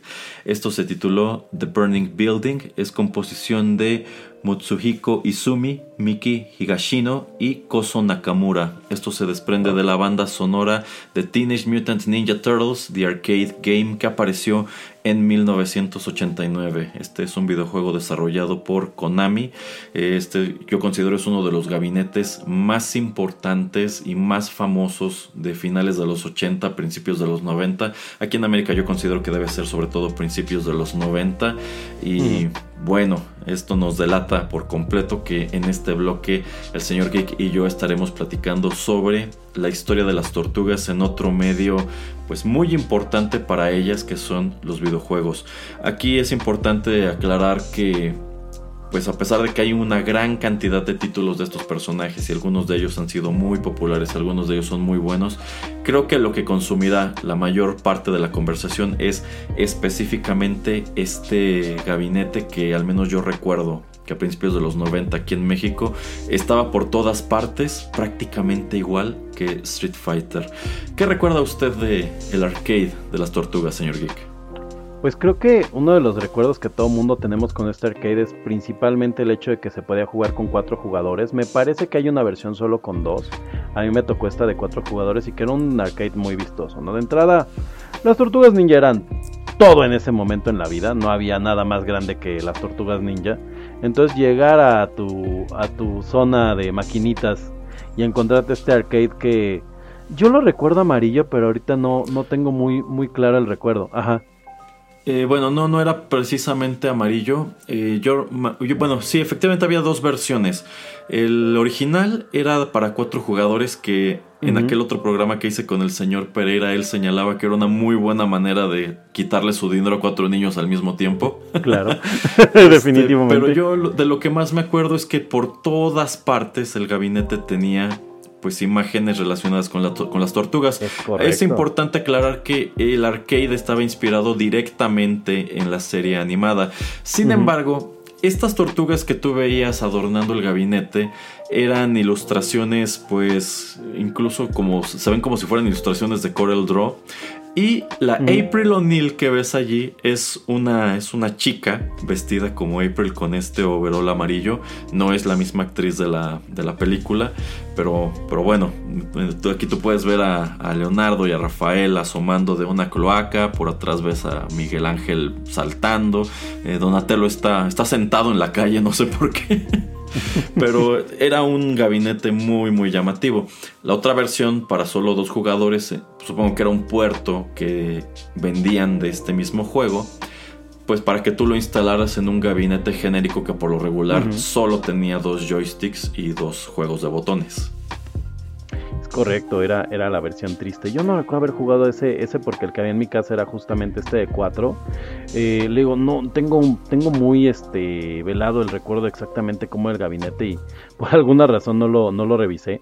Lo que le contaba al señor Erasmo y una de las razones que creo que nos, nos inspiró a hacer este programa es que hasta hace unos 7 años en mi casa, bueno, en mi casa, en una plaza muy cercana a mi casa, tenían un gabinete de las tortugas ninja abandonado. ¿A poco? Eh, Sí, sí, efectivamente. Ahí estaba abandonado, pero lo fui a buscar hace como unos seis meses y ya, ya al menos no lo encontré, pero tengo la sospecha de que sigue por ahí o ya lo vendieron. Sé que es un gabinete que además se volvió muy codiciado porque me parece hubo muy pocas versiones originales del mismo, como es el caso de Street Fighter. Eh, algo que yo quería comentarle, señor Erasmus, ¿usted recuerda toda esta pantalla de este de muestra que tenía el gabinete que era súper llamativa. Eh, sí, sí, eh, bueno, de entrada, pues sí, cuando, cuando nadie estaba jugando, era de estos gabinetes que tenían constantemente una, una demo que se reciclaba y tenía unas pequeñas cutscenes de muy buena calidad, o sea, eran imágenes que aún se veían pixeladas, pero tomando en cuenta que esto era esto se hizo en 1989 y que los videojuegos caseros apenas estaban por dar el salto a los 16 bits. Esto se veía padrísimo en su momento y era muy llamativo, yo creo que específicamente para el mercado americano, porque sí estaba inspirado en la caricatura, era, era un spin-off de la misma. yo, recuerdo mucho sentir que estaba jugando la caricatura, o sea, que los como los sprites eran muy grandes, los personajes eran, eran tan animados, recuerdo mucho eso, ¿no?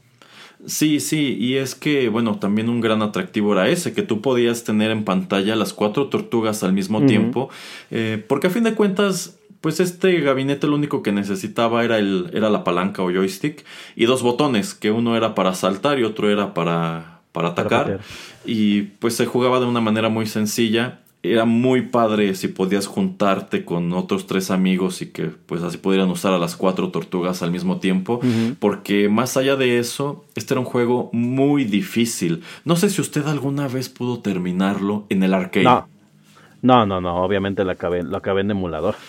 ya, no, bueno, yo lo, bueno, mi hermano y yo lo terminamos en la ah, versión que apareció para el NES que yo creo que es una gran lástima que este gabinete no haya tenido su puerto en el Super Nintendo, porque habría sido una, una gran este, adaptación. Pero alguna vez que nos encontramos el gabinete en algún lugar, yo casi diría que fue una farmacia, mis papás nos, ahora que nos, nos pagaron como tal el juego entero. O sea, nos, nos, estuvieron dando monedas hasta que lo terminamos.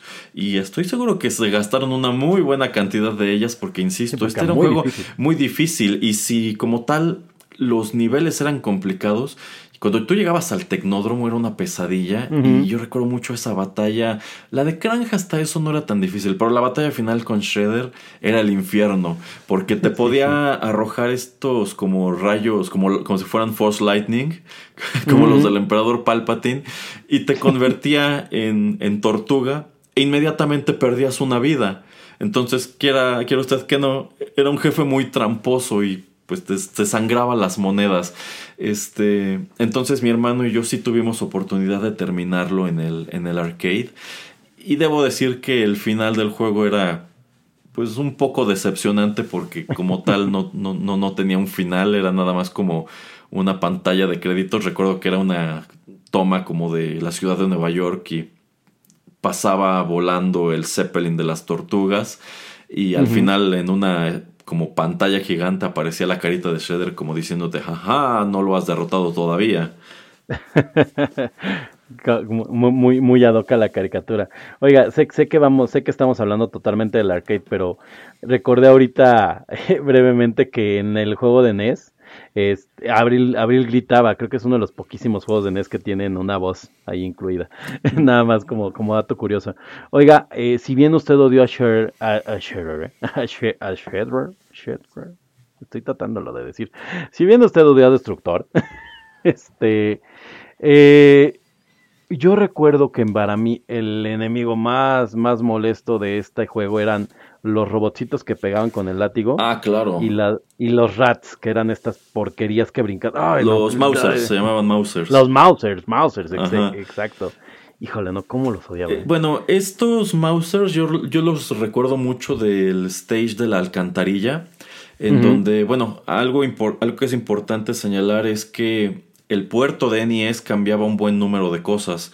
Porque mientras que en el arcade, creo que en ese stage de la alcantarilla peleabas con Baxter Stockman. En el NES me parece que lo cambiaban por otro villano que... Debe haber sido el Rey No, no, creo que es al revés. Bueno, el chiste es que salió un villano en una especie de nave que iba tirando más Mausers. Eh, también en el NES eh, metían un stage de nieve y el, oh, jefe de ese stage era una especie de oso polar con una chaqueta de cuero que jamás supe si ese personaje venía de la caricatura o lo inventaron para aquí. Y también te cambiaban una pelea con, bueno, el primer jefe del juego era Rocksteady, el segundo era Bebop. En algún punto del arcade peleabas con los dos. Y en el NES te cambiaban esa pelea por estos, por uno de estos soldados de piedra, no recuerdo cómo se llamaban, pero igual era un jefe muy complicado. Sí que es uno café y uno este blanco, ¿no? Como gris. Eh, sí, que creo que el café era el como el general y el otro que era más blanco es como su subordinado. Pero sí, o sea, creo que es muy interesante la cantidad de personajes que toman de la animación y, y trasladan a este juego. Y eso de que Abril gritara, bueno, pues es que también era muy padre que en el arcade había de pronto ah, por aquí o por allá pequeños clips de audio, ¿no? Y yo estoy casi seguro que eran las mismas voces que tenían los personajes en la animación allá en Estados Unidos. O eso no lo sabría decir. No, no, yo tampoco, pero pues creo que en lo que respecta a las tortugas ninja en el terreno de los videojuegos, esto es lo más, lo más emblemático que hay. Incluso si ustedes en su momento no tuvieron un NES o un Super Nintendo, si nunca tuvieron consola en su casa, yo creo que es altamente probable que se hayan encontrado alguna vez con este gabinete en alguna parte. Como dice el señor Geek, en definitiva no fue tan popular como Street Fighter 2 yo supongo que para los salones. No, pero sí fue muy, muy grande. Sí. Yo supongo que para los salones de arcade este debió haber sido un gabinete costoso. Entonces no cualquiera podía permitírselo. Y eso de que también tiene su gran valor de, de, colección, pues es un hecho. En aquel programa que hice hace unos años con el señor Pereira señalaba que había encontrado una publicación, no me acuerdo si fue en Mercado Libre o en Amazon, estaban vendiendo un gabinete de estos y querían en aquel entonces 75 mil pesos por él. Oh. y, le digo que, aquí en mi casa había una ventada así, literal. O sea, digo, obviamente no te lo podías llevar, ¿no? estaba como una especie de su semi bodega abierta, ¿no? Eh, pero lo podías ver, o sea, lo podías ver que ahí estaba y así de, oh, ahí está. Y le digo, y no puedo recordarlo así correctamente, solo recuerdo muy bien que se veía Tortugas Ninja, ¿no? Bueno, te, tienes Mutant Ninja Turtles con las con la tipografía. Eh, definitivamente era, era, un juego, era un juego necesario. Sí, sí, sin duda. Yo creo que si eras fan de las tortugas, era indispensable que jugaras esto alguna vez. Eh, más allá, también era un título muy entretenido. Algo que a mí me gustaba y al mismo tiempo me frustraba del mismo, es que en general, pues, este era un beat'em up. O sea, tú ibas abriéndote paso por un número de, de stages y constantemente estabas peleando con los Foot Soldiers, pero te encontrabas con esta cuestión que después replicaron en otras tantas propiedades, en donde los Foot Soldiers hacían cosas distintas dependiendo de qué color fuera su traje. Entonces podías encontrarte a los morados de la caricatura, que lo único que hacían era caminar y pegar. Había otros azules que por lo regular te disparaban desde los extremos de la pantalla. Por allí también les daban me parece que como unas hachas de guerra, para que te pudieran atacar desde lejos. Había otros que traían arcos, había unos amarillos que arrojaban bombas. Entonces estaba muy surtido el juego y bueno, todo esto se combinaba para ofrecerte un grandísimo reto. En el entrecorte el señor Geek mencionaba otro que yo creo que es muy importante no, no dejar fuera de esta conversación que fue Trolls in Time Turtles in Time fue como tal la secuela directa de este gabinete y yo considero que es el otro gran videojuego de estos personajes. Un arcade igual súper disfrutable. Eh, yo no tuve la oportunidad de verlo muchas veces como tal en gabinete. Creo, es más, creo que mi hermano... Honestamente creo nunca lo vi en gabinete. Mi, hermano y yo solamente lo vimos en una ocasión y también mis papás nos, nos permitieron avanzar una buena parte del juego, pero ese sí no lo, no lo terminamos. Eh, pero también tuvimos el puerto de Super Nintendo que era buenísimo. Era buenísimo, sí, sí. Sí, era, era, era, es el gran puerto de Super Nintendo. Es que eso es lo que lo volvió entrañable, ¿no? Como bien dice usted. Eh, desafortunadamente este juego eh, de arcade, el primero, solamente se, se, hace el puerto a el NES. desaprovechan mandarlo al Super y el, y el que llega es Turtles in Time, ¿no? Que es justamente como, como que fue el premio de consolación de no tener este juego. Eh, por cierto que hay una gran cantidad de, de merchandising de todos estos, este... Mm, de, todos estos videojuegos, o sea, estos dos, porque los personajes sufren un cierto rediseño que solamente se ha mantenido pues para, para las propiedades de, juguetes y demás que ya se han vendido además solo para coleccionistas. Pero sí, además el soundtrack, o sea, como bien dice usted, ahorita puso como, como inicio de este bloque las canciones, el soundtrack era maravilloso, este... Eh, creo que creo que el juego es entrañable por donde se le vea y una de las cosas más penosas que existen de este juego es que uh, el día de hoy, posiblemente me voy a equivocar porque estoy un poco fuera de, del mundo del gaming actualmente, pero hace, hace al menos unos, unos añitos no había manera de jugarlo este, de forma legal. O sea, no había un port del, del, de la máquina. Yo estoy seguro que debe haber uno oficial en alguna de estas consolas como de Neo Geo o algo así pero en ninguna que haya sido popular aquí en México. O sea, definitivamente eh, habría sido increíble que en su momento nos hubieran dado un puerto de este arcade para el Super Nintendo. No es por demeritar la versión de NES, igual era muy entretenida, pero es que siempre persiste esta curiosidad de experimentarlo como era originalmente, donde pudieran jugar las cuatro personas al mismo tiempo y con esa calidad gráfica, porque quiera usted que no, incluso en tiempos del Super Nintendo se perdía muchísima calidad gráfica al trasladar los juegos del arcade a los, a los 16 bits. Entonces, pues creo que este es un gran, gran, gran producto es uno de mis sueños algún día encontrar un gabinete de estos y comprarlo, aunque no sirva, sencillamente tenerlo. Vamos a, no vamos a buscar si te ves el de mi ándele, No, no sé dónde lo metería ni qué haría con él, pero pues vamos, es de esos gabinetes que recuerdo con, mucho cariño, de, los que más nos gustaban a mi hermano y a mí. Eran este, era el Street Fighter 2, era Mortal Kombat 2 y bueno, otros tantos de, esa época. Hay Creo que la triada, la triada de esos gabinetes icónicos es este Killer Instinct. Ah, también el, de los el tercer gabinete. El del, ah, también, sí, que también era para cuatro personas y yo casi me atrevería a apostar que quizá es el mismo desarrollador, ¿eh? bueno, que es eh, Konami, bueno, sí, Konami sí, pero no sé la persona detrás del desarrollo, pero sí, sí, decir que ambos son como juegos muy, muy icónicos de su tiempo. Y además creo que de las mejores adaptaciones que ha habido de una caricatura en el tope de, de, la caricatura a un buen juego, ¿no? Rarísimos, rarísimos han sido los juegos eh, de una caricatura, incluso de cualquier programa de televisión, estando en el tope a un buen juego. Ya después han logrado sacar algún juego eh, que es más o menos eh, interesante y bueno, pero como que nunca, nunca dentro del pico. Entonces, pues nada, yo, yo cerrar, cerrar mi tema o cerrar esta parte de, la plática y creo que ya para ahí el programa con decirle que para mí este juego era jugar la caricatura. Eh, y, me gustaría hacer el programa preguntándole, ¿con qué, ¿con qué tortuga jugaba usted, señor Erasmo? Con Donatello, es que mi tortuga favorita era Donatello. no, y aparte era la mejor para el juego. Sí, la mía, la mía es Rafael, aunque me equivoqué hace rato, pero para el juego era Donatello. Sí, sí, creo que era un personaje más balanceado que los otros. Y bueno, Leonardo también más o menos. Pero pues sí, sí, muy, muy interesante todo esto relacionado con las tortugas en los videojuegos. Claro que hay muchos más que no vamos a mencionar en esta ocasión. Pero bueno, podríamos explayarnos yo creo que más de una hora nada más tratando a las tortugas en ese medio. Eh, ya para terminar el programa como tal, quiero preguntarle al señor Geek si él en algún momento tuvo oportunidad de asistir a alguna especie de show en vivo de las tortugas, de estos que en México no eran oficiales. He estado haciendo memoria y me parece que alguna vez lo que sí vi fue a estos luchadores vestidos de tortuga ninja en Esos todavía existen. Qué triste. Creo que alguna vez los vi, pero como a mi mamá no le gustaba la onda de la lucha libre, debe haber sido esas cosas como que ves de lejos y era así de, oh, los quiero ver y me llevaron. Pero nunca, nunca me tocó un show en vivo, pero todos esos shows en vivo son, son famosos por infames.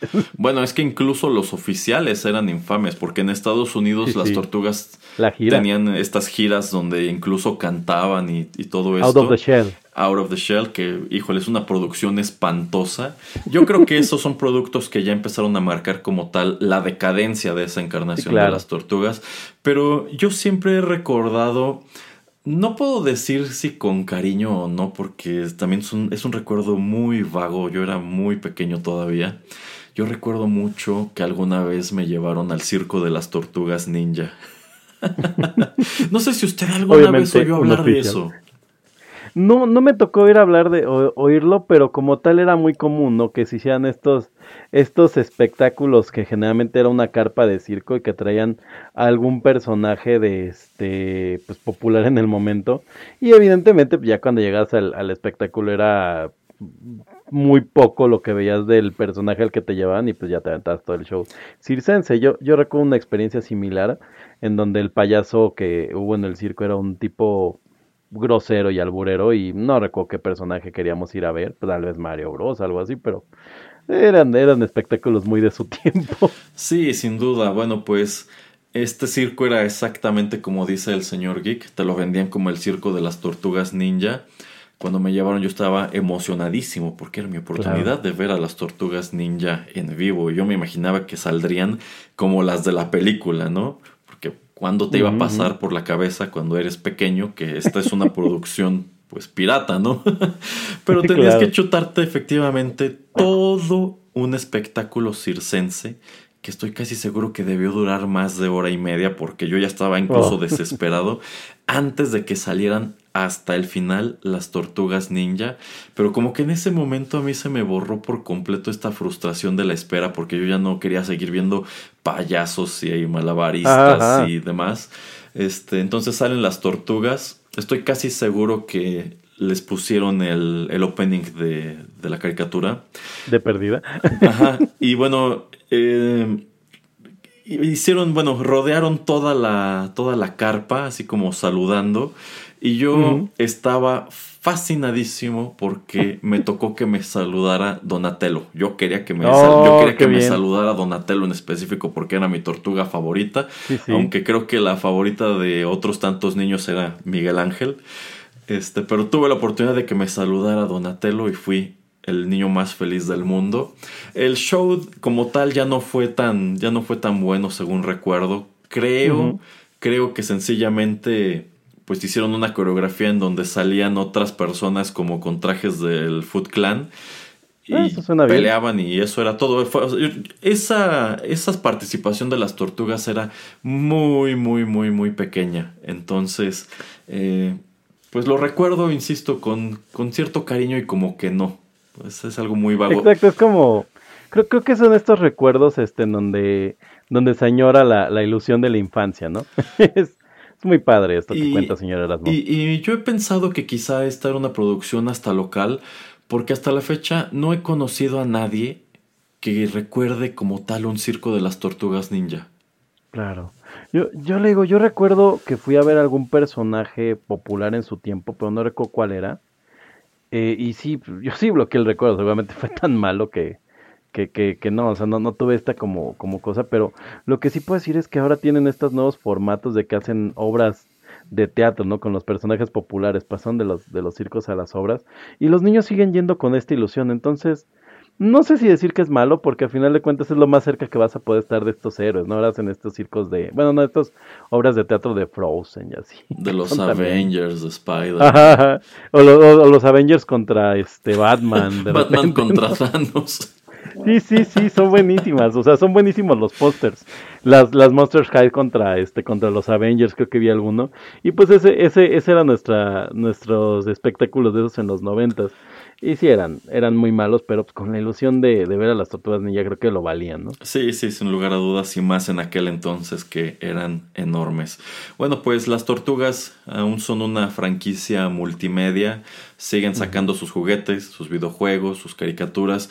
En definitiva, creo que pues nosotros estamos ya más despegados de ellos, pero algo que no me cabe duda es que estos personajes nunca serán tan grandes como lo fueron en aquel entonces. O sea, por más que un niño hoy diga que es fan de estas encarnaciones más recientes, no se compara con el hecho de que en los, a principios de los 90 estos personajes estaban por todas partes y encontrabas los juguetes y encontrabas toda esta piratería, todas estas loncheras, los suéteres, todo, todo, e, era, como dice el señor Geek, era un fenómeno. Entonces, por populares que sean todavía entre, entre niños y demás, hoy las tortugas no son como tal un fenómeno igual que lo fueron en aquel entonces. ¿Alguna última reflexión, señor Geek?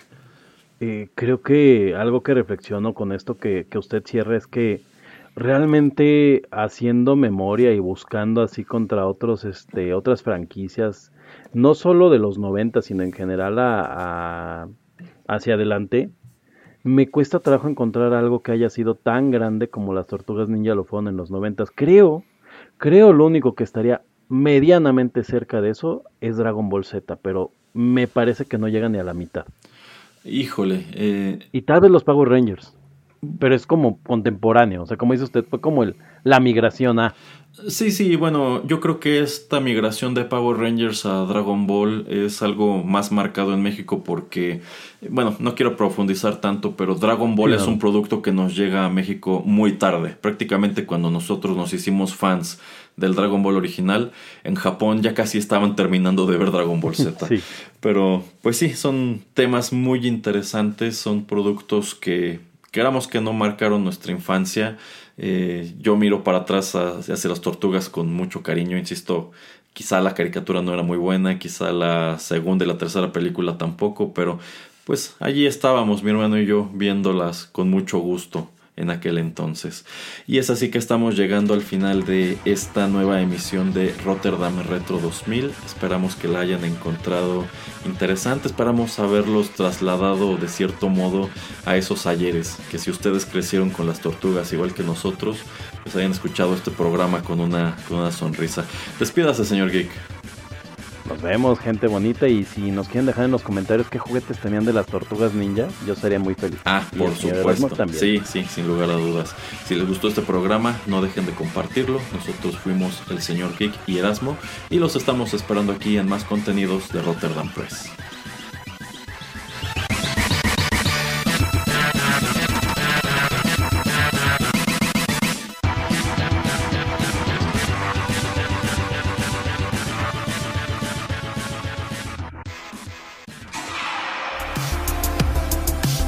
La aventura de hoy llegó a su fin. Pero aún queda mucha nostalgia por recorrer. Te esperamos aquí, en Rotterdam Retro 2000.